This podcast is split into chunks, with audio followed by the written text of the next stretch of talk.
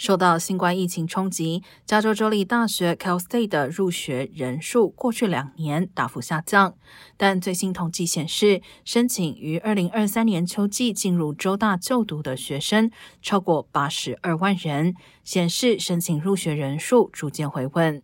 同时，今年大一新生入学人数已回升至疫情前的水平。周大表示，校方已经针对远距上课的需求做出调整，例如扩大互联网覆盖范围至整个校园和停车场，网上提供预留图书馆资源等校园资源的方式，甚至透过视讯会议提供急需的心理健康咨询。